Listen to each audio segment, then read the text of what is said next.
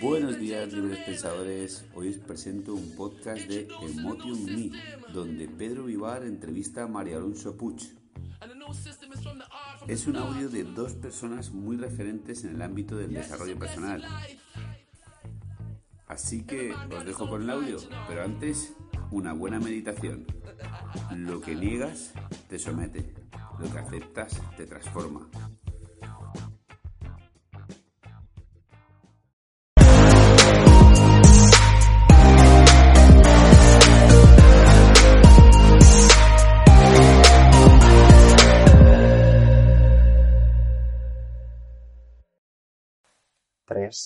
Tres, dos, uno. Muy buenas a todos, soy Pedro Ibar y esto es Emotion Me. Hoy tengo el placer de, presentar a una de las mayores referencias que tengo en mi vida, una persona que me ha ayudado en, momentos de, necesidad y una persona que creo que te puede aportar a crecer a unos niveles que ni siquiera te has planteado todavía. Voy a presentar al doctor Mario Alonso Puig, eminente cirujano de la, emblemática Universidad Harvard, conferencista internacional, autor de, de libros que he releído y que me han ayudado a entenderme, a entenderme para comprenderme y a comprenderme para superarme. Y sin más dilación, y solo quiero darle las gracias, doctor, por, por estar hoy aquí. Gracias a ti, Pedro. Me hace mucha ilusión estar en este espacio, estar en este espacio contigo. O sea que adelante, vamos a por ello, querido. Eh, doctor, em, he de decirle, no sé si lo sabe, que he estado detrás de usted tres años, evidentemente, porque sé que usted tiene una agenda eh, apretadísima, que es muy difícil sacar eh, tiempo. Y me gustaría conocer cómo gestiona el doctor Mariano Sopuch su tiempo.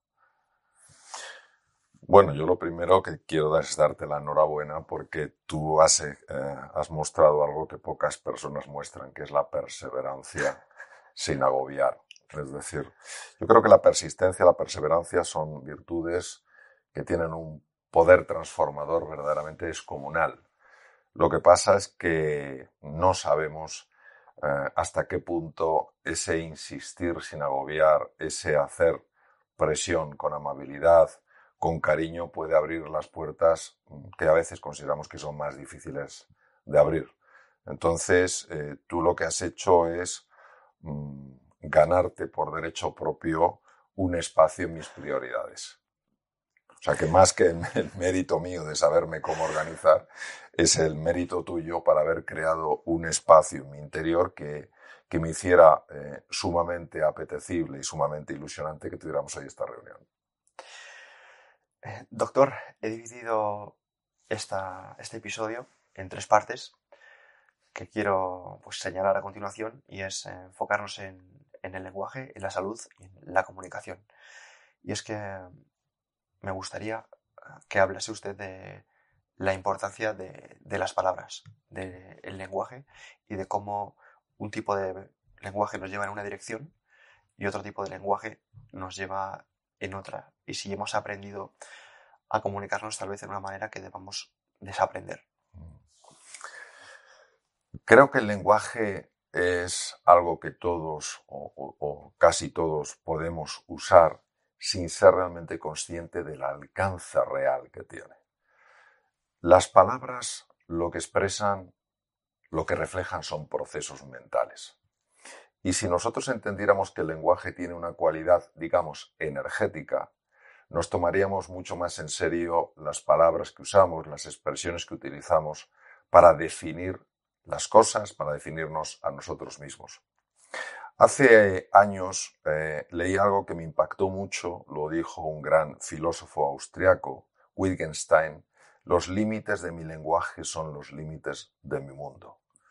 Claro, esto es una frase que sintetiza algo que, es absolutamente profundo, que las palabras que utilizo, la narrativa que me envuelve, lo que me cuento sobre quién soy yo, sobre quién son los demás y sobre qué es el mundo, tiene la capacidad de limitar o de expandir mi percepción de lo que hay.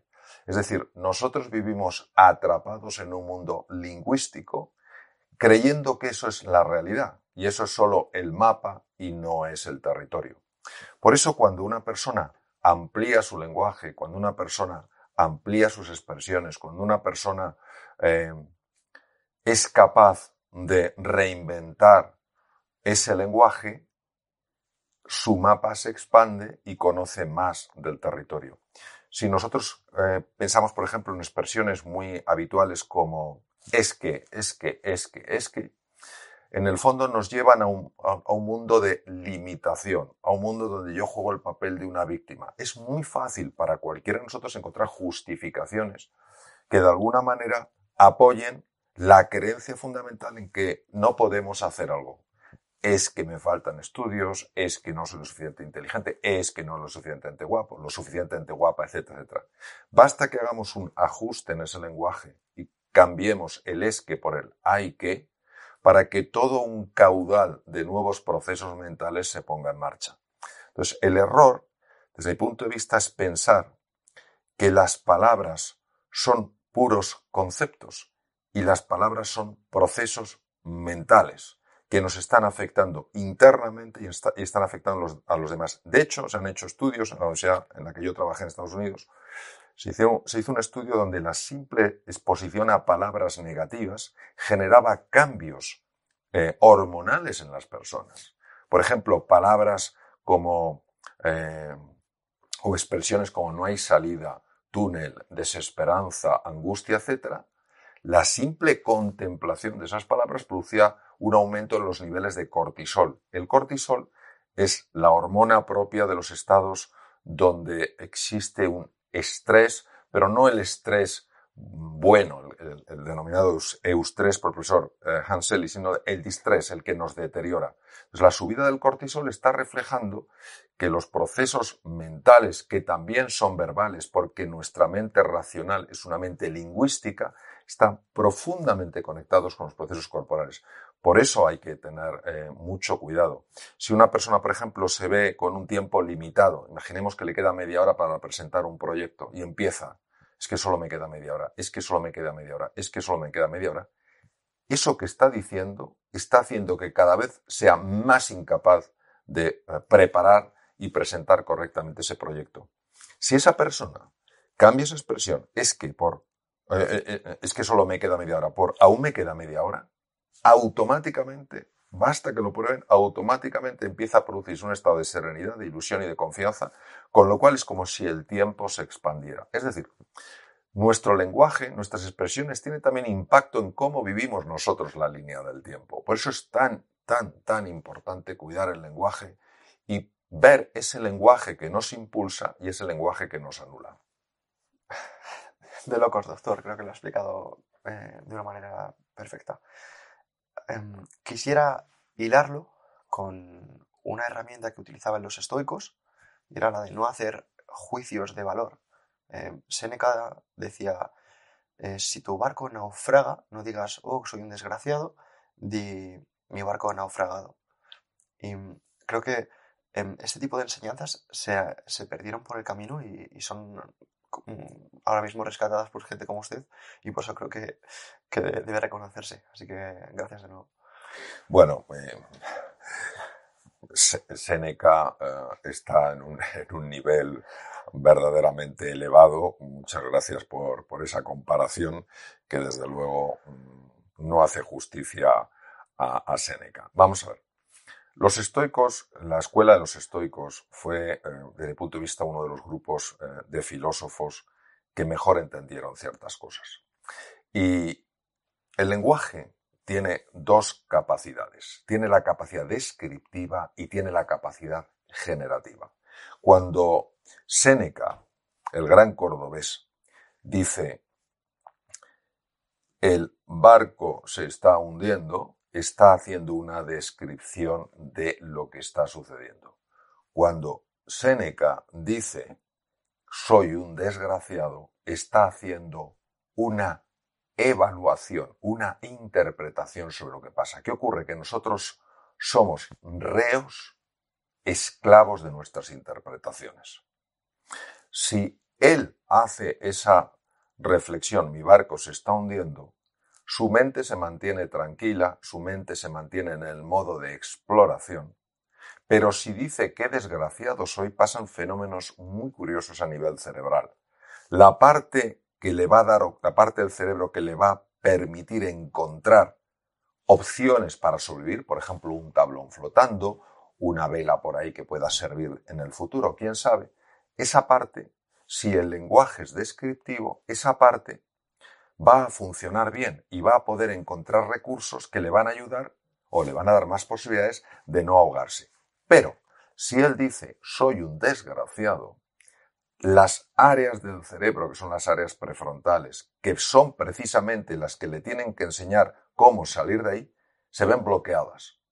Y él favorece el ahogarse, es decir, de alguna manera su creación lingüística está generando la percepción que él tiene y los resultados que se obtienen como consecuencia de esa percepción. ¿Quiere eso decir que el lenguaje solo sirve para describir? No, el lenguaje sirve para describir y el lenguaje tiene que también, tiene que servirnos para crear una realidad mental que aumente nuestras posibilidades y no las reduzca. Por ejemplo, si en ese mismo naufragio yo me pregunto, ¿por qué he tenido que naufragar yo? Eso me hunde en un pozo de desánimo, en un pozo de desesperanza. No hay un por qué.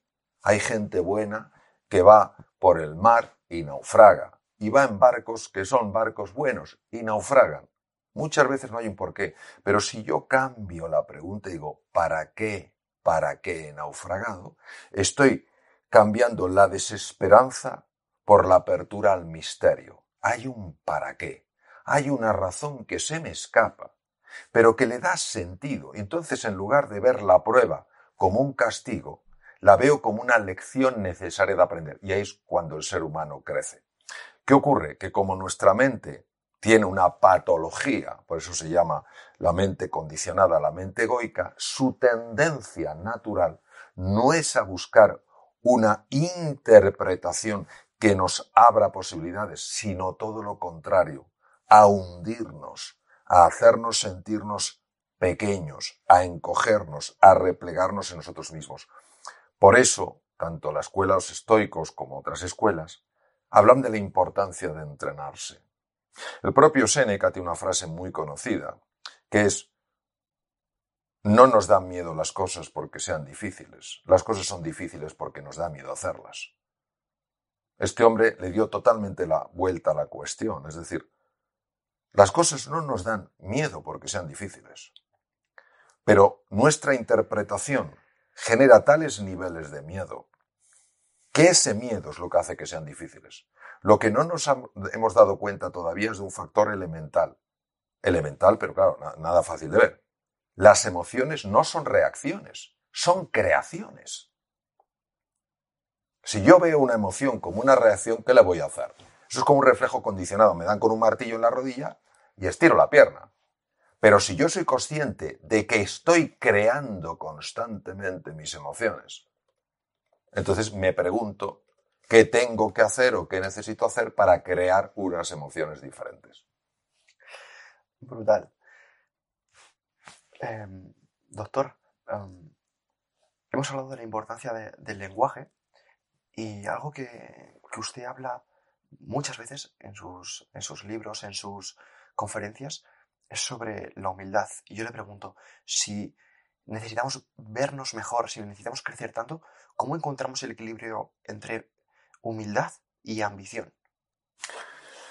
Porque nosotros nos, movemos lingüísticamente en el mundo de lo uno o lo otro. Y hay que moverse en el mundo de lo uno y lo otro. Vamos a hablar de lo que es la ambición, vamos a separarlo de lo que es la avaricia y vamos a hablar de lo que es la humildad y vamos a separarlo de lo que es la modestia.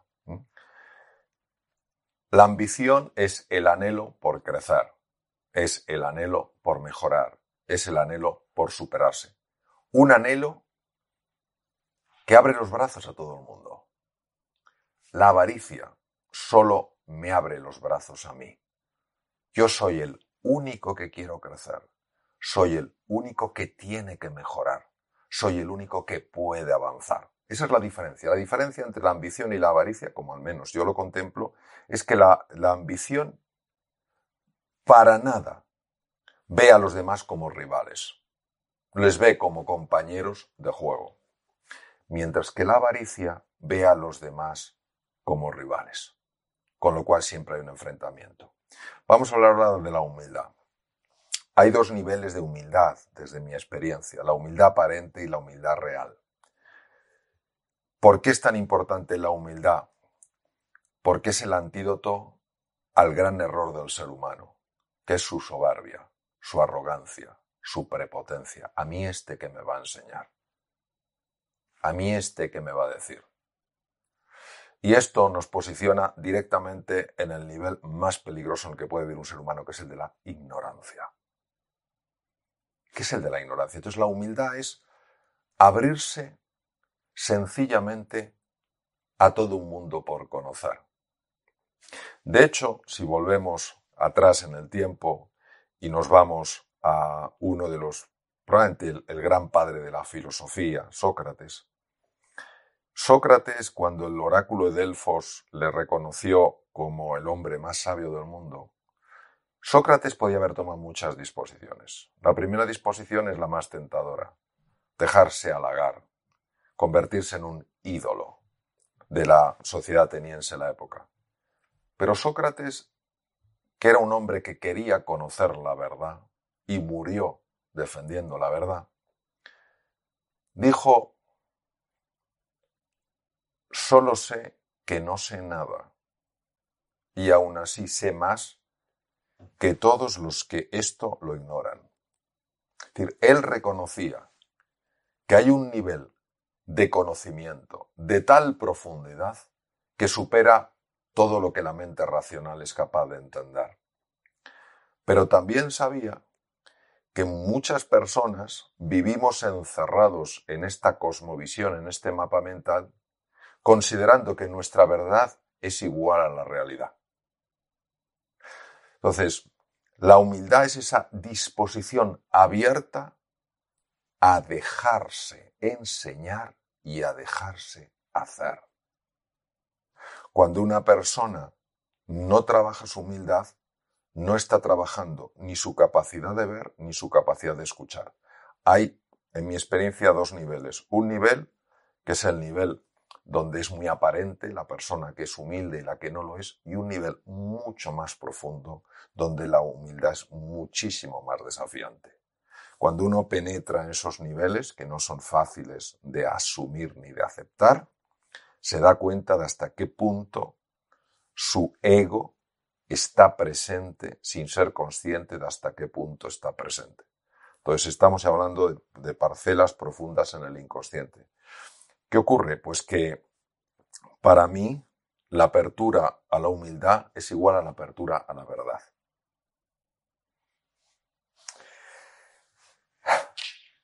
Doctor, eh, cerrando esta parte, eh, quisiera comenzar en, en, el apartado más enfocado a la salud. Y es que eh, usted desde hace tiempo es defensor del de, de entrenamiento, de hábitos saludables, de tomar el sol, de descansar bien y ha dado pues, un montón de herramientas para desarrollar eso.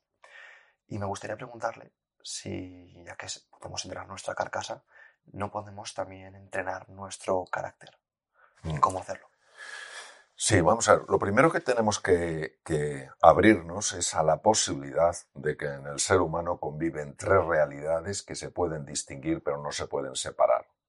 Es decir, para, vamos a imaginarnos que tenemos delante nuestro un tapiz precioso. Y ese tapiz muestra una figura. Y esa figura está hecha con tres hilos de colores. Un color amarillo, un color magenta y un color cian, que es como el azul. El magenta se parece un rosa tipo morado. Y nosotros vemos la imagen, pero no somos conscientes de los tres hilos que forman la imagen. Si quitáramos cualquiera de esos hilos, la imagen ya no sería la misma. El ser humano es esa imagen. ¿Cuáles son los tres hilos que le construyen? Su cuerpo, su mente y su alma. Por tanto, si un hilo es el cuerpo, la cabeza no puede ser tan arrogante como para pensar que el cuerpo solo sirve para pasearla. Tenemos que mirar al cuerpo no como un ente inferior a la cabeza, no como un ente inferior a la razón, no como un ente inferior al intelecto, sino que están absolutamente al mismo nivel. De tal manera que se sabe perfectamente, por ejemplo, que el corazón, que es un órgano del cuerpo, es capaz de cambiar por sí solo procesos cerebrales. Se sabe que el tubo digestivo, que también es una parte del cuerpo, es capaz por sí solo de cambiar procesos cerebrales y ambos, corazón y tubo digestivo, cambiar procesos mentales. Pero no solo eso, la musculatura no solo tiene la dimensión del movimiento, la musculatura tiene la capacidad de cambiar procesos mentales. Es más, una gran eh, científico norteamericana, que desde mi punto de vista tendría que haber ganado el premio Nobel de Medicina por el, descubrimiento de los receptores opiáceos, la doctora Candice Perth, lo dijo clarísimamente, el cuerpo es el inconsciente. Sabemos perfectamente que los traumas infantiles, que las heridas que todos llevamos, que las cicatrices que arrastramos están en el cuerpo. Pero claro, necesitamos profundizar la mirada porque cuando nosotros miramos la musculatura, las fascias, los tendones, los ligamentos, las articulaciones, solo vemos lo aparente, lo que permite que una persona se mueva. Y no vemos lo sutil. Y lo sutil es que eso está ahí. ¿Y en qué nos basamos? En la cantidad de investigación científica que ha mostrado que con terapias corporales, con movimientos corporales, con ejercicio físico, con el cuidado del cuerpo, se han conseguido resolver traumas emocionales con mayor eficiencia que utilizando medicación. Entonces, no podemos negar que esa dimensión del cuerpo es clave. Por tanto, si hablamos del carácter, primero hay que, hay que diferenciar el temperamento del carácter y luego hablar del carácter. El temperamento es aquello que le es dado a uno y el carácter es cómo se hace uno con lo que le ha sido dado a uno. Es decir, el talento es nuestra disposición, nuestra tendencia natural. El carácter es cómo el ser humano usa su libertad para redirigir su trayectoria. Lo que nosotros sabemos es que el carácter llega a afectar al temperamento. Es decir, si el temperamento viene marcado por los genes, el carácter a través de la epigenética es capaz de cambiar cómo se expresan esos genes. ¿Qué ocurre? Que en ese carácter interviene el cuerpo, interviene la mente e interviene el alma. La persona que está cuidando su cuerpo con la nutrición, con el ejercicio físico, con el descanso, saliendo al aire libre, estando en contacto con la naturaleza, tomando el sol, está entrenando su carácter está entrenando su carácter, está trabajando esa figura en el tapiz, la persona que cuida su mente, que sabe enfocar su mente, que sabe estar en el presente, también está entrenando el carácter. La persona que cuida de su alma, que es respetuosa con el medio natural, que es amable, que es afectuosa, que es cariñosa, que es agradecida, también está trabajando el carácter. Entonces, al final son los tres hilos que juntos se van influyendo, porque esto es lo que lo que tiene la magia, el cuerpo afecta a la mente, como la mente afecta al cuerpo, el cuerpo afecta al alma, como el alma afecta al cuerpo, el cuerpo a la mente, el, mente, eh, eh, eh, el alma a la mente, la mente al alma. Es decir, es, son tres hilos tan sumamente sofisticados que cuando mueves uno, mueves los otros. Y por eso yo creo que tenemos que contemplar el cuerpo con con el mismo respeto, con la misma admiración que contemplamos los aspectos mentales o los aspectos anímicos de una persona.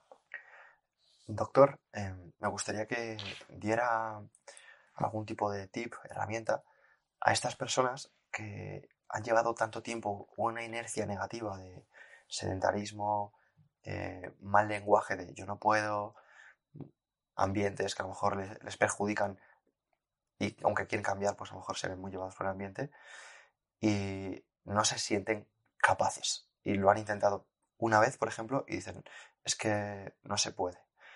Y a lo mejor es redundar un poco, pero si lo considero importante es porque a, diario mm, recibo mensajes de personas que me dicen, em, es que vivo en un entorno muy tóxico, vivo con personas que me lo ponen muy difícil y yo no puedo. Y yo intento, desde mi humilde posición, intentar darle luz o arrojarte un poquito de esperanza. Pero creo que usted lo puede hacer mil veces mejor y creo que es importante. Bueno, lo primero que tiene que reconocer esa persona es que lo que se está diciendo parece verdad, pero no es verdad. Suena verdad, pero no es verdad. ¿Cómo lo sabemos? Porque conocemos personas que han estado en situaciones absolutamente límites, donde todo era desfavorable en el exterior y sin embargo han sido ejemplos vivos para muchos de nosotros de que realmente sí se puede. Pues lo primero es abrirse la posibilidad de que lo que ven como verdad no es tal. Lo cual para nada quiere decir que no se encuentren en situaciones complicadas muy complicadas y estén con gente, con personas muy difíciles. Entonces, esto es lo primero, porque hasta que una persona no toma responsabilidad sobre su propia vida y achaca el rumbo de su vida a lo exterior, esa persona no puede generar ningún cambio. Lo primero que tiene que tomar son las riendas de su vida. Y no hay otra. Y dejar de echarle la culpa al entorno por fácil que sea hacer eso. Por fácil que sea hacer eso. Dos personas, dos personas distintas. Distintas, me refiero, que no están conectadas ni, a nivel familiar, ni a, ni a, nivel de... No, se conocen. Las dos unidas por una misma, por una misma cosa, que es que han tenido un pasado sumamente duro. Traumas familiares, eh, incomprensión, humillación, falta de valoración. Una de ellas justifica toda su trayectoria vital en base a lo que vivió. La otra decide que su futuro no se parecerá a su pasado. Una persona acaba experimentando un sufrimiento enorme en su vida y haciendo sufrir a muchas otras, justificando siempre yo no podía haber terminado de otra manera. La otra crea una nueva senda que genera ilusión y confianza a aquellos que la habían perdido. Luego el primer punto es tomar la responsabilidad de tu vida. Número dos, ¿cómo actúas? Haciéndote una pregunta. ¿Cuál es el paso más pequeño que me atrevo a dar? Siempre habrá un paso, por pequeño que sea, que puedes dar. Y si no das ninguno, es porque te estás volviendo a engañar. El más pequeño, el más pequeño que te atrevo a dar. Voy a poner un ejemplo. En un programa que, yo dirigía, eh, uno de los participantes eh, manifestó su tremenda frustración por el desorden absoluto que había en su despacho. Y llevaba años intentando ordenarlo, pero había llegado a la conclusión de que era imposible. Y como tenía que trabajar en ese despacho tan desordenado, esto le producía siempre una sensación de enorme tensión. Y uno dirá, bueno, esto es una tontería. Bueno, para esta persona no lo era. Es una persona muy exitosa y sin embargo esto lo tenía bloqueado, este nivel de desorden. Le hice esa pregunta. ¿Cuál es el paso más pequeño que te atreves a dar? ¿Qué es la cosa más... O sea, no se había planteado eso. Entonces, ¿qué hizo? El fin de semana, aquel, aquel programa, eh, aquella sesión fue el viernes. Ese día, en su despacho, cuando fue, se hizo esa pregunta. ¿Cuál es el paso más pequeño que me atrevo a dar? O la cosa más pequeña que... Tomó dos papeles, cogió dos papeles que estaban desordenados y los ordenó. Eso siguió funcionando. Y entonces ordenó una serie de libros que tenías ordenados. En un fin de semana estaba absolutamente ordenado su despacho y así se mantuvo durante años porque he seguido en contacto con él. Es decir, la capacidad del ser humano de autoengañarse es tan brutal, es tan brutal. Nos quitamos el poder interior con tanta facilidad. Entonces, esa es la segunda pregunta. ¿Cuál es el paso más pequeño que me atrevo a dar para generar en mi exterior condiciones más favorables. Bien, número dos, ¿cuál es el paso más pequeño que me atrevo a dar para empezar a cuidar mi dimensión física? ¿Mm? A lo mejor decido que ese paso más pequeño es que hoy voy a tomar menos pasteles. Segundo, ¿cuál es el paso más pequeño que me atrevo a dar para cuidar mi dimensión mental? A lo mejor hoy decido cambiar un poquito la interpretación de algo para que sea una interpretación más favorable. ¿Cuál es el paso más pequeño que me atrevo a dar a nivel del alma? A lo mejor hoy no me preocupo ni me ocupo tanto de cómo me siento y me empiezo a ocupar un poco más de cómo se siente el resto. ¿Qué es lo curioso? Lo curioso, Pedro, es lo siguiente. Lo curioso es que el ser humano sobreestima lo que puede hacer en un breve periodo de tiempo e infravalora lo que puede hacer en semanas, meses y años. Ese pequeño gesto que tuvo esta persona del curso de cambiar unos papeles a lo largo de un fin de semana consiguió superar algo que no había podido superar durante años. Ese pequeño cuidado en tu nutrición, en tu ejercicio, en tu descanso, en cómo gestionas tu mente y en cómo gestionas tu alma, al principio parece insignificante. Dale tiempo. Dale tiempo y te lleva a otro mundo. Esto pregúntaselo a cualquier persona que sea aficionado a la navegación y le preguntas, a ver, si tú varías un simple grado, que no se nota a simple vista, un simple grado, el rumbo de tu barco, ¿qué pasará al cabo de los meses y los años? Y te dirá, pues me lleva a un destino completamente diferente. Eso es lo que nos pasa, que no nos damos cuenta de la enorme importancia y el enorme impacto que tiene lo pequeño cuando se mantiene en el tiempo. ¿Por qué esto es así? ¿Por qué la mente humana, repito, está enferma? Entonces, como está enferma, nos hace percibir la realidad de una forma que no es consistente con lo que realmente es esa realidad. Y entonces genera todo tipo de excusas para que nos sintamos cómodos viviendo un, grado de limitación que para nada nos corresponde. Maravillosa respuesta con, ejemplos incluidos. Eh, doctor, eh, durante toda la historia, el valor, el coraje, se ha asociado a términos bélicos, a batallas, a guerras, a, pues, a gente pues, que a lo mejor tenía una vida más física. Y me gustaría que hablase cómo influye el coraje en nuestra vida cuánto de importante es ser valiente. Eso está muy bien visto, Pedro, porque normalmente eh, nos falta profundidad en la mirada. Y entonces cuando hablamos de coraje, valentía, pues vemos, eh, vemos el hecho de conquistar otras, otras tierras, ¿no? Por decirlo metafóricamente hablando. Y yo creo que tenemos que empezar a hablar no de conquistar, sino de conquistarse. Para mí, y no lo digo yo, lo dice ya la, filosofía sapiencial quien se conquista a sí mismo es el mayor de los conquistadores. El arte de conquistarse pide mucha valentía, pide mucha determinación, pide mucha persistencia, pide mucha humildad, pide mucha paciencia. ¿Qué pasa? Que cuando uno se conquista a sí mismo, su luz ilumina el mundo. Entonces, ¿qué pasa?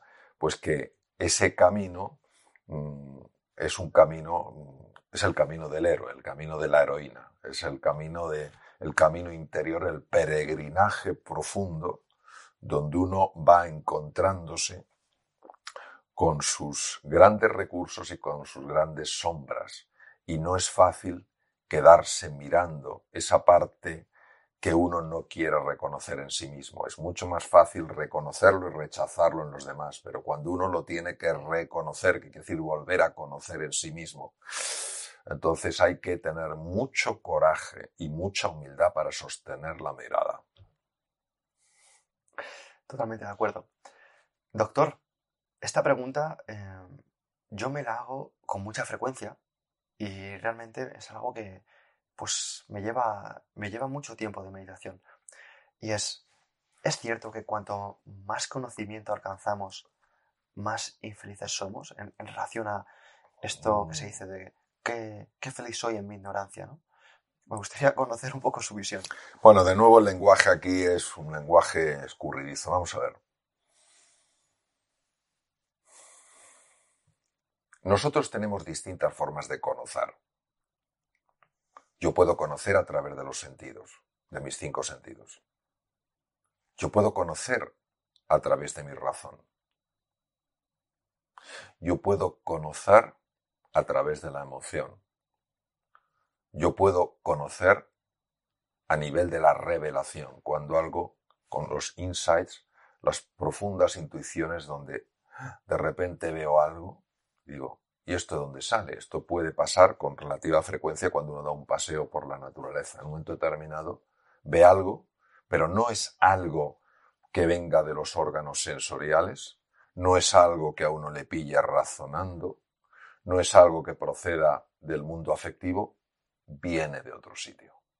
Entonces, ¿qué pasa? Que cuando el ser humano solo quiere conocer a través de sus sentidos y a través de su razón el mundo sutil, el mundo de la emoción, el mundo de la trascendencia, se le escapa.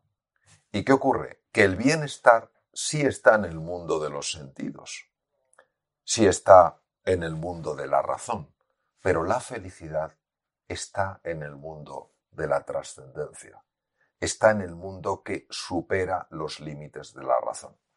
¿Qué pasa? Que decía San Juan una frase que para mí es absolutamente notable. La verdad os hará libres. La verdad os hará libres. ¿Qué quiere decir eso? Quiere decir que nosotros estamos esclavizados por nuestra resistencia a conocer nuestra verdad. Nos refugiamos en un conocimiento más superficial y no entramos en la sabiduría profunda.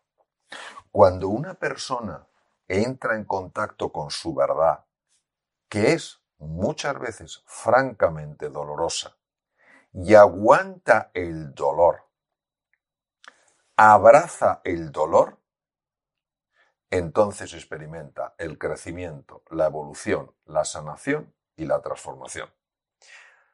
Es, muy potente porque al final nos han enseñado a, alejarnos del sufrimiento, ¿no? como que el sufrimiento es algo evitar y abrazar al placer. Y, mm, al final, usted lo, ha dicho antes, ¿no? El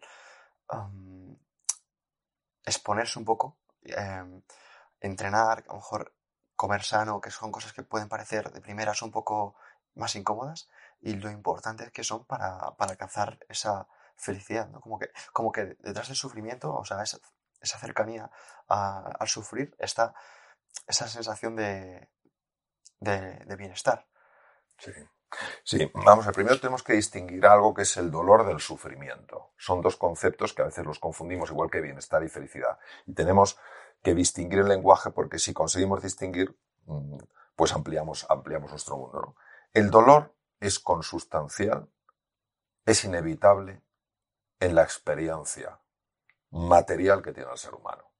Es decir, nuestra materialidad, nuestra materialidad, que correspondería a uno de esos hilos de colores, hace que inevitablemente experimentemos el dolor. Si yo me corto el dedo, me duele. Si me doy un golpe en la cabeza, me duele. Es normal. Si, mm, eh, si pierdo a alguien querido, me duele. Eso es absolutamente humano y está perfectamente en su sitio, porque todo lo que es verdaderamente humano está bien en su sitio. ¿Qué es el sufrimiento? El sufrimiento es lo que añade la mente humana, otro de los hilos, para intensificar ese dolor o para prolongarlo en el tiempo. Como perdí esto, ya jamás seré feliz. Como perdí esto, ya no hay un futuro para mí. Eso es una pura creación de la mente. ¿Qué ocurre? Que cuando una persona empieza a entender lo que tiene que aceptar porque es parte de su naturaleza y lo que necesita transformar porque no es parte de su naturaleza, entonces, curiosamente, hasta el dolor físico se puede reducir a niveles enormes, hasta niveles enormes.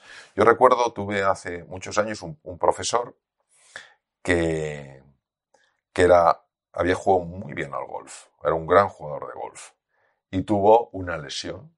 Y entonces esa lesión le dolía. Y le obligó a dejar eh, el golf. Y la lesión cada vez le dolía más. Entonces visitó a muchos, estos fueron Estados Unidos, visitó a muchos especialistas y no entendían la razón de tanto dolor. Pero el dolor era un dolor físico. Hasta que este hombre empezó a marcar esa distinción, qué es dolor y qué es sufrimiento. Y se dio cuenta de que, claro, exigió de él una investigación profunda, se dio cuenta de que junto a la lesión, él se había dicho lo siguiente, si ya no puedo seguir jugando profesionalmente al golf en mi vida, ya no hay futuro para mí. Cuando se dio cuenta de eso y dijo, yo soy más que un jugador de golf. Yo no me puedo definir a mí exclusivamente como jugador de golf. Hay un futuro para mí más allá del golf. Y de hecho, fue un maravilloso profesional. Yo le conocí fuera del golf y un espectacular profesional. El dolor físico prácticamente desapareció. Quiero hacer un, eh, un inciso en eso y es que quiero apoyarlo con con la filosofía. Y es que mm, hasta Diógenes el cínico hablaba de enfrentarse al dolor. Y él lo veía como un perro rabioso. O sea, si tú escapas de un perro rabioso, el perro rabioso te va a morder. Pero si consigues el coraje del que hemos hablado antes y te enfrentas a él, es, más fácil que puedas. Y ponía otro ejemplo que más, más visual todavía. Es no, no cojas a una serpiente por la mitad en este caso al dolor. Coge a la serpiente por la cabeza y tendrás tú el control de la serpiente y no la serpiente a, ti, ¿no? En cuanto mm. a, lo que está comentando usted. Ahora, no seré yo quien le quiera enmendar la plana a Diógenes. Eh, hay que tener mucho ojo con esas afirmaciones, efectivamente, de Diógenes, porque vamos a ver. El gran psiquiatra suizo Carl Gustav Jung lo dijo con una claridad meridiana: lo que se resiste persiste. Si tú te enfrentas a tu dolor, tu dolor va a aumentar. Si te enfrentas a tu miedo, tu miedo va a aumentar. ¿Por qué? Porque estás luchando contra algo para destruirlo, para apartarlo de tu vida, para alejarlo. Esto es lo que racionalmente parece lo más lógico. Vámonos al aspecto contraintuitivo. Lo que se resiste persiste, lo que abraza se desvanece. Lo que hay que hacer con ese perro rabioso no es ir a partirle los dientes, es ir a abrazarle. Porque eso es lo que convierte el perro rabioso en un recurso. Joseph Campbell, que fue el gran experto en mitología neoyorquino, un gran, un verdadero erudito, lo mostraba clarísimamente. La sombra es el perro rabioso. La sombra Cuanto más la quieras destruir, más la vas a agrandar. La sombra hay que abrazarla. ¿Por qué? Porque tú no puedes sacar la, oscuridad de una habitación. La oscuridad se desvanece en cuanto metes luz. Solo hay una luz, que es el amor. Y entonces el amor abraza. Abraza la prueba. Abraza la dificultad. Abraza al perro rabioso. Con lo cual el perro rabioso es absolutamente transformado. Claro, esto en, el nivel racional, esto parece el gran absurdo. Y sin embargo, en un nivel mm, diferente, esto es evidente. Es evidente. Entonces, ¿qué pasa? Que es como si rompieras un patrón mental. El perro rabioso, si ve que alguien va contra él, se vuelve más agresivo. Si ve que alguien viene con los brazos abiertos, lo descoloca. Esto es lo que hacen, por ejemplo, los susurradores de caballos. ¿Por qué los susurradores de caballos, por ejemplo, los mapuche en Chile, por qué no tienen que utilizar con los eh, caballos salvajes? ¿Por qué no tienen que pegarles? ¿Por qué no tienen que herirles? ¿Por qué no tienen que dañarles? ¿Por qué se acercan? Un caballo salvaje puede ser muy peligroso, te puede matar de una coz. Porque ellos abrazan. Lo que pasa es que esto está tan alejado del condicionamiento mental que se vive como una estupidez. Y sin embargo, cuando uno va viendo eh, no solo sus, sus, sus propias experiencias, sino lo que han dicho figuras tremendamente relevantes, uno se da cuenta de que esto tiene un enorme sentido, por contraintuitivo que parezca. Entonces, ¿qué pasa? Que es verdad que el alejarse del perro rabioso hace que el perro nos persiga. Es posible que corramos más que el perro o no. Es verdad que atacar al perro rabioso nos hace sentirnos fuertes, pero esta reactividad de la mente condicionada, de la mente egoica, de la mente dualista, da dos opciones muy limitadas. Hay una tercera que es el fluir. El fluir no es ni huir ni atacar, es abrazar. Entonces, de nuevo, Jung, lo que se resiste persiste, lo que se abraza se desvanece. Gracias por la aclaración, porque creo que el matiz es determinante y simplemente añadir que lo que está comentando lo ha ejemplificado gente como Gandhi o como Martin Luther King, que no se enfrentaron, sino que abrazaron a sus enemigos. Exactamente, exactamente, exactamente. Es decir, eh, han sido personas que, que han sido capaces de demostrar, lo que pasa es que son pocas, por eso muchas veces recurrimos casi siempre a los mismos ejemplos. Son pocas las personas que hayan llegado a ese nivel de, comprensión de los principios sobre los que se sostiene el universo. ¿no? Entonces, si uno piensa el caso de Gandhi, vamos a ver, Gandhi, llamado Mohandas, Mahatma es alma grande, es como se le apodó, Gandhi era un abogado. Gandhi se formó en Inglaterra, ejerció en Bombay. Gandhi no ganaba un solo juicio. Vamos a ver, un abogado tiene que tener retórica, un abogado tiene que convencer con su discurso. No es solo presentar los hechos, es la forma en la que los presenta. Gandhi no tenía ningún éxito como abogado. Su, su, su aspecto escuálido, su voz timorata. Mm, no, y entonces uno de sus parientes en Sudáfrica tiene un problema, un problema legal. Hay un, apartheid en Sudáfrica. Y la familia de Gandhi, preocupadas por el joven Gandhi, le sugieren que vaya él allí para ver si puede ayudar al primo, ya que el primo tampoco tiene recursos para contratar a un abogado. Y ahí es donde le pasa lo que le pasa. Y resulta que este hombre, que fue, como todos sabemos, expulsado de un tren, tirado del tren sencillamente por ser de otra raza, este hombre conectó con algo sumamente profundo y cuando volvió no tenía ganas de revancha, no tenía ganas de violencia, tenía ganas de defender algo, que era la independencia de su país. Pero no de cualquier forma. Lo mismo que Martin Luther King Jr. Él quería lo que es justo, de sentido común, humano, que las razas no nos separen, que sea igual ser de una raza que ser de otra. ¿Por qué? Porque compartes lo mismo que la humanidad. Martin Luther King leía mucho a Gandhi. Y él, ¿cuál era su sueño? Que se abrazaran los hermanos de distintas razas porque por encima de las razas eran hermanos.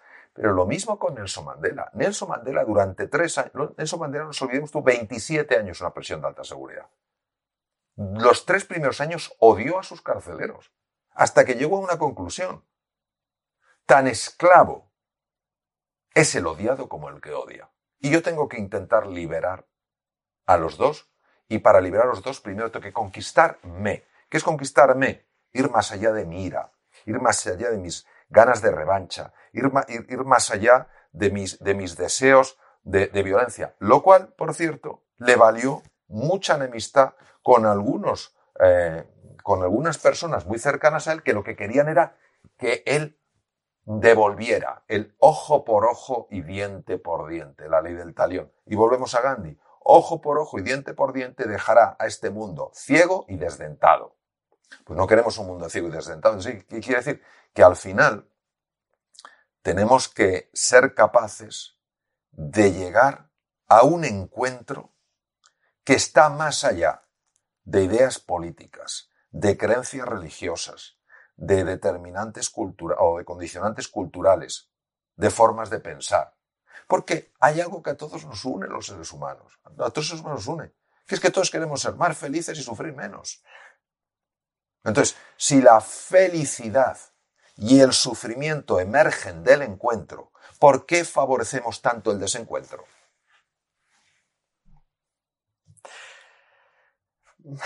Pues todavía no lo preguntamos algunos. Doctor, em, hemos llegado a la parte final del episodio donde quería abordar una parte que a nivel personal me intriga muchísimo de usted porque he intentado estudiarle, escuchar todas sus conferencias, em, conocer un poco cómo se comunica y es esta, parte. Habilidades de un buen comunicador, más allá de escuchar, porque le tenemos a usted una autoridad, un hombre con experiencia, con conocimiento.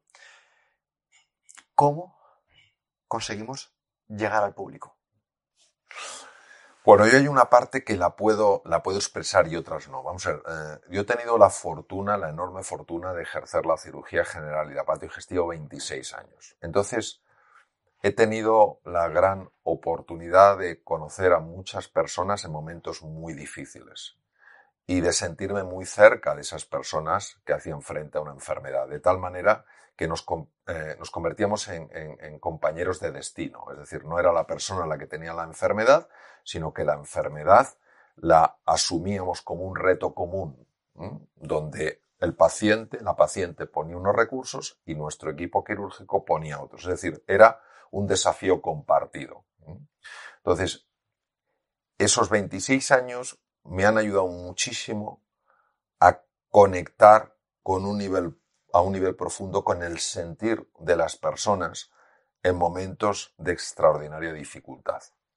Por otra parte, un cirujano se ve también en situaciones emocionalmente muy complicadas, urgencias muy graves, situaciones eh, que exigen unas decisiones casi inmediatas por la situación, por, la, por el estado tan crítico del paciente, y todo esto también te ayuda a saber cómo conocerte y cómo de alguna manera modularte, cómo gobernarte. Entonces, esto es una cosa que yo la llevo puesta, de tal manera que cuando me encuentro con una audiencia, yo de forma natural, aunque no les conozca de nada, me siento conectado a ellos. O sea, no tengo que hacer ningún esfuerzo.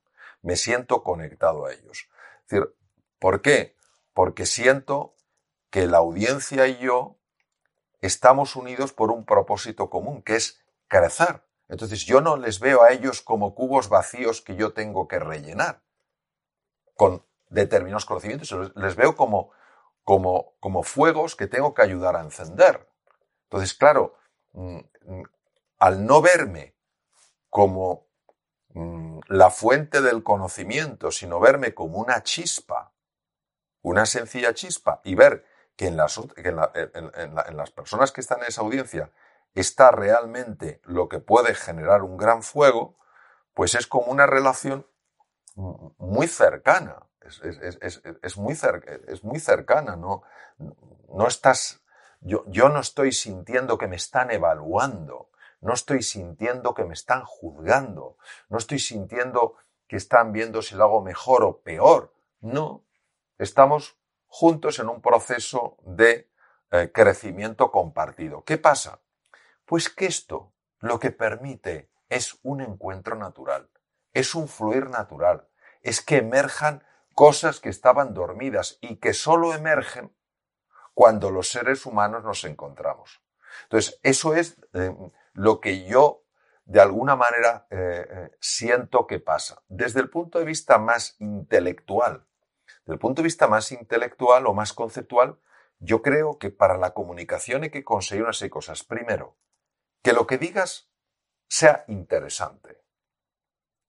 Si no es interesante para ti, no aspires a que sea interesante para los demás. ¿Vale? Tiene que ser interesante. Ahora, lo que es interesante para mí no necesariamente es interesante para los demás. Entonces hay que ir al siguiente nivel. El siguiente nivel es que tiene que ser relevante. La relevancia ya te la da la audiencia, no es tuya. Por eso tienes que conocer la audiencia. Yo antes de tener un encuentro, de dar una conferencia, etcétera, etcétera, procuro entender dónde están esas personas. A veces, cuando son foros abiertos numerosos, me es muy difícil y ahí puedo tener una cierta sensación, pero no necesariamente eh, esta sensación es muy precisa. Entonces, ¿qué puede ser relevante para ellos? Es decir, ¿qué puede verdaderamente resonar en su interior? Gandhi decía, vamos a usar un ejemplo sencillamente para que no tiene directamente que ver, pero sí nos puede ser, referencia. Gandhi, en una, en una India, pues obviamente mm, con un nivel de pobreza, con un nivel de, de sufrimiento enorme, decía, a un pobre no le hables nada más que de pan. O sea, a Gandhi le podía, ser muy, le podía resultar muy interesante el tema de la política, pero al que está luchando para poder comer y dar de comer a su familia cada día, el tema de la política es irrelevante. Háblame de cómo esto me va a dar a mi pan para mi gente. Entonces, ¿qué pasa? Que la relevancia no te, no te la da tu interés, te lo da aquello que la audiencia considera que les va a ayudar en algo. Entonces, es el intentar entender dónde está esa audiencia, intentar ver qué es relevante. Eso es el segundo punto. El tercer punto es que todo lo que presentes ha de ser sencillo. No podemos presentar lo oscuro como si fuera profundo. Yo no entiendo esas personas que sueltan un speech que no los entiende ni el apuntador y se van contentos pensando que han dicho algo profundo. No, no, no han dicho nada profundo. Lo que han dicho es oscuro, no lo entienden ni ellos. Lo sencillo no es lo simple, lo sencillo es lo que ha sido muy trabajado, muy elaborado, muy estudiado, muy reflexionado para poderlo presentar de una manera clara que todo el mundo lo entienda. Es interesante, relevante y tiene que ser sencillo. Y en cuarto lugar, tiene que ser práctico. Es decir, las personas tienen que ver de forma natural cómo eso lo pueden aplicar en su vida. Si no es interesante, han desconectado. Si no es relevante, no resuena en su interior. Si no es sencillo, ¿cómo lo van a practicar?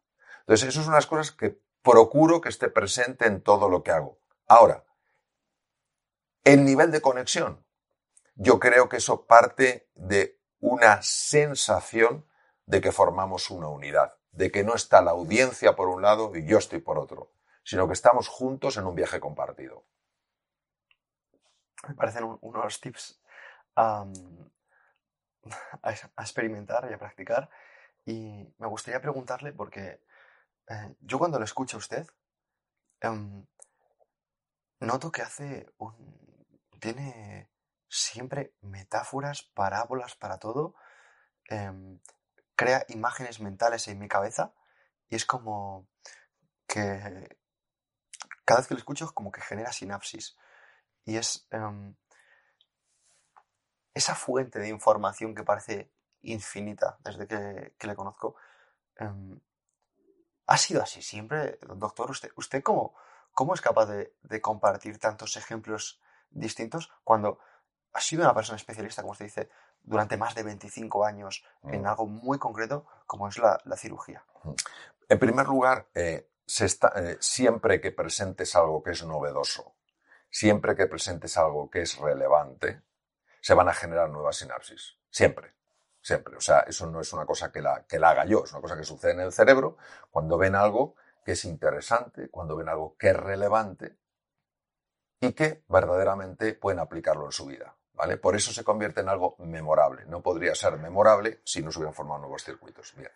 Número dos, ¿por qué yo utilizo muchas imágenes, muchas metáforas?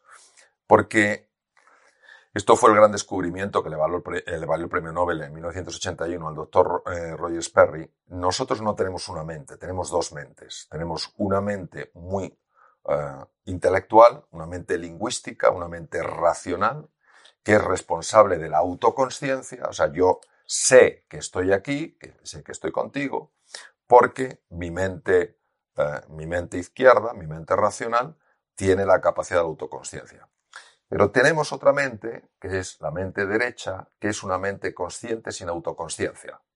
Es consciente sin autoconsciencia. Es decir, yo, por ejemplo, esta mente mía está gobernando el ritmo de mi corazón y lo está, lo está alterando, lo está modulando, pero no no sube a mi conciencia eso, ¿vale? Bien, entonces, la mente del lado izquierdo, a, ella se accede con todo lo que es abstracción, que es abstraer de algo. Por ejemplo, yo tengo una botella de agua delante, sin embargo puedo ver una botella totalmente distinta y también reconocer que es una botella. ¿Por qué? Porque abstraigo las cualidades que definen en su esencia una botella. Eso lo hace la mente izquierda. La mente izquierda es la de la línea del tiempo y la mente izquierda lo que le interesa son los conceptos, son los razonamientos. Es la parte intelectual, es la parte eh, del, del, saber, del saber. Y es, es la dimensión que más eh, potencia nuestra sociedad. ¿vale? La mente derecha es la mente inconsciente. La mente derecha, a la mente derecha no le interesan tanto los conceptos, no le interesan tanto las ideas, no le interesan tanto las abstracciones. Lo que le interesa son las relaciones. Lo que le interesa son las imágenes. Lo que le interesa son las sensaciones. Lo que le interesa son las emociones. Entonces, yo procuro en mis conferencias y en mis cursos, en los, en los libros que escribo, que los dos aspectos estén conectados. Número, eh, eh, eh, tercer aspecto de tu pregunta. A mí me, yo soy una persona muy ah, interesada en conocer y que he procurado a lo largo de mi vida expandir las áreas del conocimiento. No para, no porque me convierta en experto en ninguna, sino porque hay una forma de conocimiento que solo emerge de la relación. Entonces, si yo estudio medicina, si yo estudio neurociencia, si yo estudio filosofía zen, si yo estudio eh, filosofía griega, si estudio temas de liderazgo, todo eso, la mente derecha, la mente inconsciente lo va, conectando. Y lo que parece que no está conectado, que son figuras eh, independientes, piezas de un rompecabezas sin sentido, el lado derecho, la mente derecha, sí es capaz de conectarlas y de repente aparece una nueva imagen. Entonces, ¿esto de dónde ha salido? Cuando para la mente del lado izquierdo eran piezas sin ninguna conexión. Porque solo la mente inconsciente es capaz de entender a un nivel profundo un sistema de relación que no se puede entender. Por ejemplo, si yo veo un árbol en un campo y veo otro árbol en otro campo, perdón, en el mismo campo, pero a cierta distancia, los dos árboles están separados, no están conectados. Pero si yo penetro bajo la tierra, veré que las raíces acaban conectándose. De hecho, hoy sabemos que hay poblaciones de hongos gigantescas que están bajo tierra conectando todo el bosque. Pues eso no se puede ver si uno no pasa de la mente izquierda a la mente derecha. Entonces, si luego tienes una, eh, una eh, considerable juventud acumulada, como es mi caso, y te has pasado muchos años de tu vida leyendo, reflexionando, intentando conectar, pues tienes una cierta sensación, pequeña, porque este, este mundo es inmenso, una cierta sensación de cómo funcionan las cosas y por qué funcionan. Y ese es, ese es el misterio, es decir, no, no, no, no, no es más que eso. Pues muchísimas gracias por, por la aclaración. Seguimos, siguiendo con la parte de, comunicación, doctor, hay algo que a mí como pues, personaje público, eh, comparto ciertas actividades de, en mi vida, y a muchas personas que están escuchando esto, que comparten la, pues, la misma vida, eh, sucede. Y es el lidiar con, las críticas, porque no podemos evitar separar a la gente que, le interesa eh, lo que hacemos que a las personas que simplemente están detrás, aunque no parece que no le interesan, ¿no? Entonces, a veces hay como una dicotomía, digo, no entendemos por qué están ahí, pero están, y me gustaría que usted, desde su visión, pues nos diera algún tip. Vamos a ver, Pedro, las críticas duelen. Las críticas duelen. A mí las críticas me duelen. Cuando oigo personas que dicen, a mí las críticas no me importan, pues arrugo los hombros. Las críticas duelen. Yo creo que tenemos que ser capaces de valorar dos tipos de críticas.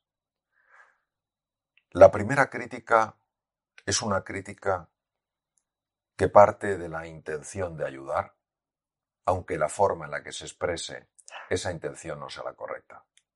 ¿Mm? Tenemos que quedarnos con la intención, porque la intención es una intención eh, muy saludable. Nos quieren ayudar, la forma es eh, dura, ¿no? Pues eh, cualquier cosa. Entonces, en ese sentido, porque la intención es favorable, yo creo que es muy importante ver en esa información, una vez que le hemos quitado el aspecto más negativo, en esa información qué es aquello que puede ser importante para mejorar. Los seres humanos no hemos aprendido a dar feedback. Y cuando damos feedback, lo damos normalmente de una manera tremendamente dura y por eso nos gusta tampoco pedirlo.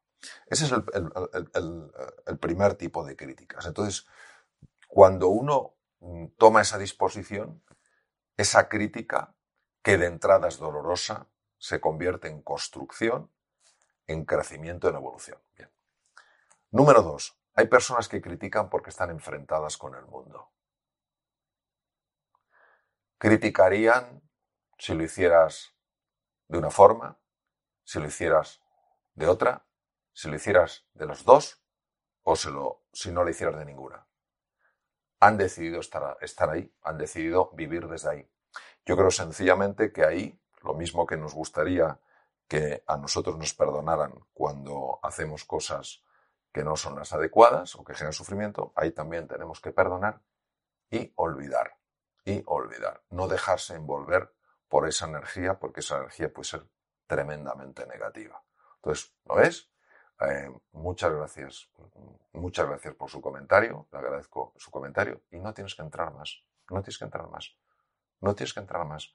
Porque no hay más. Hay parte no de una intención de ayudar, sino de una intención de destruir. No porque la persona sea en su ser destructiva, sino porque en su forma de ser está actuando desde un punto que favorece la destrucción. Entonces ahí hay que tener mucho cuidado. Muchas gracias por su comentario.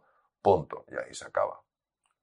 Y siempre saber que lógicamente mm, estas cosas pues mm, nos van a generar nuestro dolor. Es decir, cuando una persona pretende que algo no le afecta y no es verdad, eso le sigue afectando.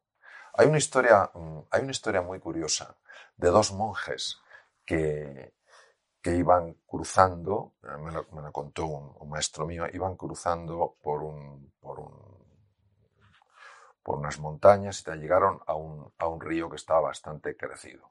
Y se encontraron a una mujer joven, muy guapa, que estaba ahí como muy asustada. Y entonces eh, tenía que ir al otro, al otro lado del río, pero no, se atrevía, ¿no? Porque, no, porque no sabía nadar, ¿no? ¿no? es que fuera un río muy profundo, pero sencillamente ella tenía pavor. Entonces, uno de los dos monjes, el más mayor, dice, ¿me permite que la lleve en mis brazos? Y ella dijo, si, si, si, usted lo hiciera no sabe cómo se lo agradecería. Entonces, el monje mayor la, cogió en sus brazos, fue cruzando el río con cierta dificultad, pero llegaron al final, la, la, la mujer estaba ya tranquila al otro lado en la otra orilla, se despidió muy agradecida y siguieron caminando. Al cabo de dos horas, el monje joven empezó a dar mm, muestras de que estaba bastante alterado.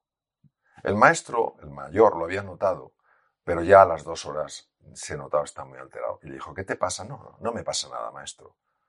Mm, algo te pasa. No, no me, no me pasa nada, nada. Bueno, vamos a seguir caminando. A las dos horas y media dice, bueno, en realidad sí me pasa. dice, bueno, vamos a pararnos, ¿qué te pasa? Dice, que no lo logro entender. No lo puedo entender. El que no puedes entender. Nosotros tenemos un voto de castidad. No podemos ni siquiera acercarnos a una mujer. Y usted la ha llevado en brazos a través del río. Y el hombre mayor le miró y le dijo, y le dice, mira, yo a esa mujer la dejé en la otra orilla, tú sigues cargando con ella. Eso es lo que pasa. Eso es lo que, eso es lo que pasa. Eso, eso, es lo que pasa. Entonces, eso, eso, eso pasa. A mí esto no me afecta, a mí esto no me afecta, a mí esto no me afecta. Entonces sigue uno cargando con ello. Te afecta lo que ves que busca ayudarte a mejorar, lo tomas, lo incorporas, le das las gracias a la persona y has crecido. Y la otra persona cuya intención pues no es ayudarte a construir, le das las gracias y punto. Y no acumulas ese resentimiento como ese joven monje que iba carcomiéndose en su interior por ese resentimiento. Brutal el, ejemplo y, súper práctico.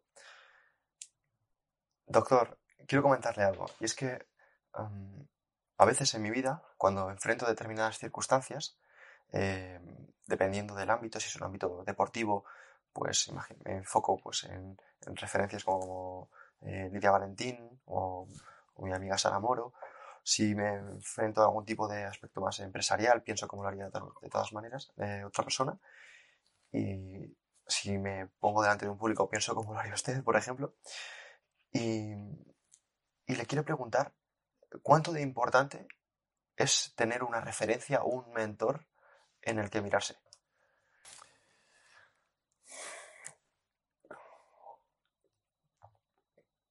Creo que, la, creo que es fundamental.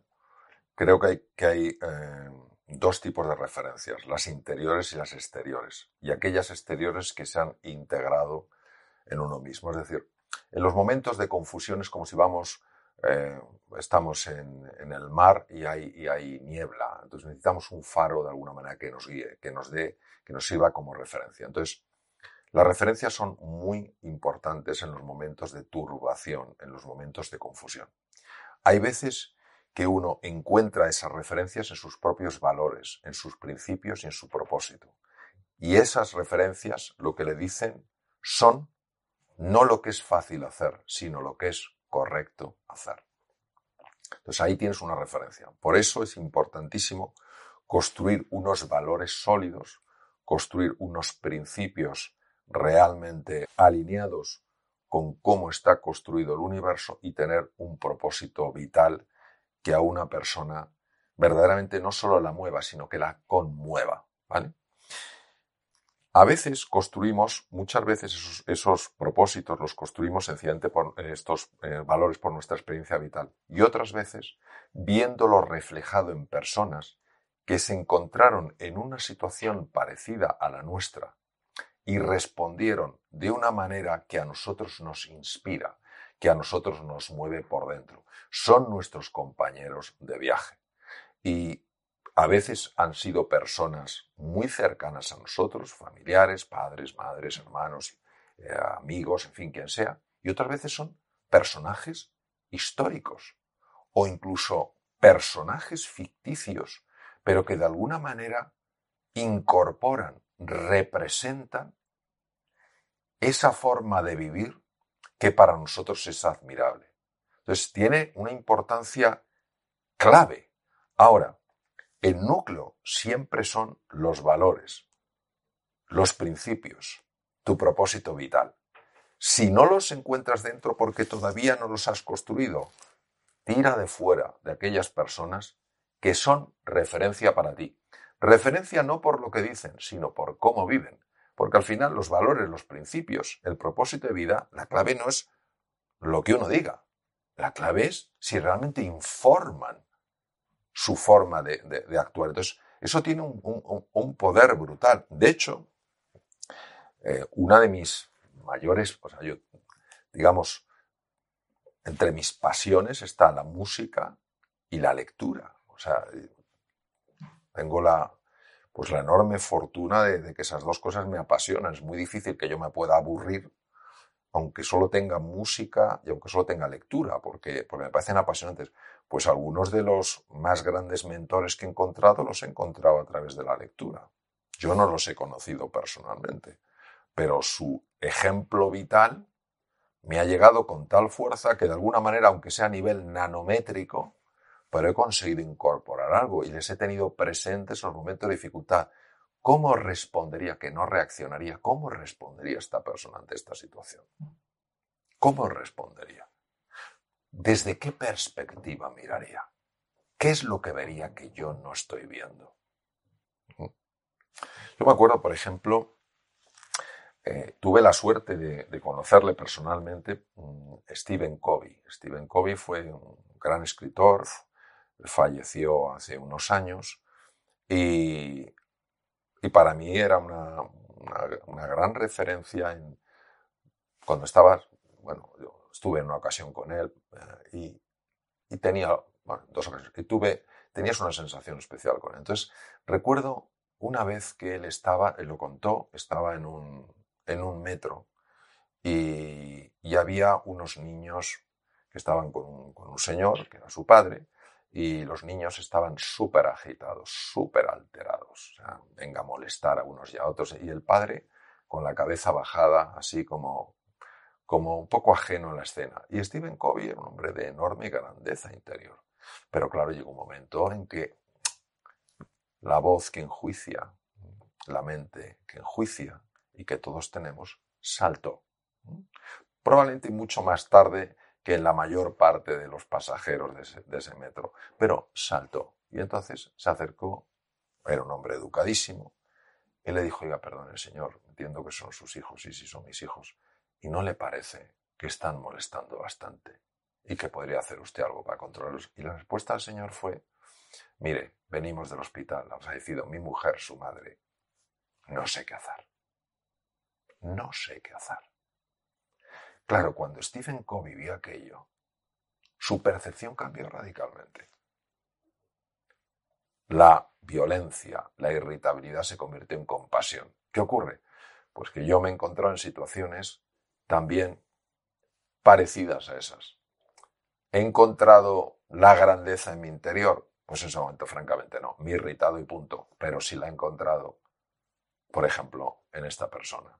Y me ha venido a la mente aquello que él compartió. Podía no haberlo compartido para parecer como un ser espectacular, intachable, incapaz de criticar, incapaz de juzgar. No, nos revelaba su humanidad, lo que hace la gente grande, aprender de ellos. Por eso creo que es tan importante leer.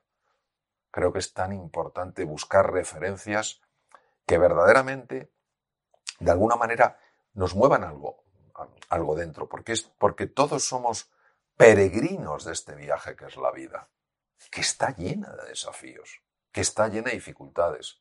Y lo mismo que en un peregrinaje te encuentras personas que te ayudan, personas que en un momento determinado te acogen, pues también hay personas mm, físicas y personas que están en el mundo de la literatura, en el mundo de los libros, que verdaderamente te pueden inspirar para creer más en tus posibilidades, sin duda.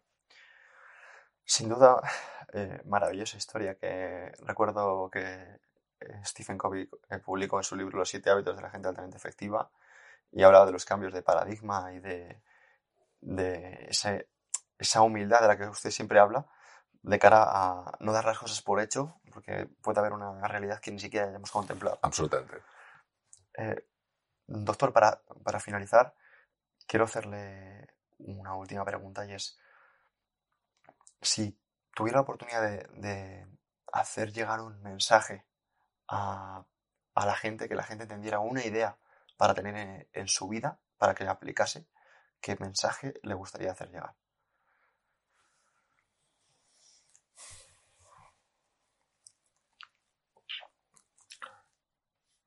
Pues eh, algo que ya he comentado, lo que se resiste persiste, lo que, abraza se, lo que se abraza se transforma. Es, es ser capaces de amar lo que es, de amar lo que es. Aunque a veces eso que es no sea agradable, no sea fácil, y amar no es lo mismo que consentir. Amar es transformar, es que algo se transforme que es completamente distinto, en una nueva realidad. Entonces, yo diría que es eso. Creo que, eso puede dar eh, un gran sentido a la vida y, mostrarnos que están los porqués y están los para qué. Entonces, no olvidemos esa frase que creo que es bastante importante. Al final se os, se os examinará solo en una cosa, en el amor.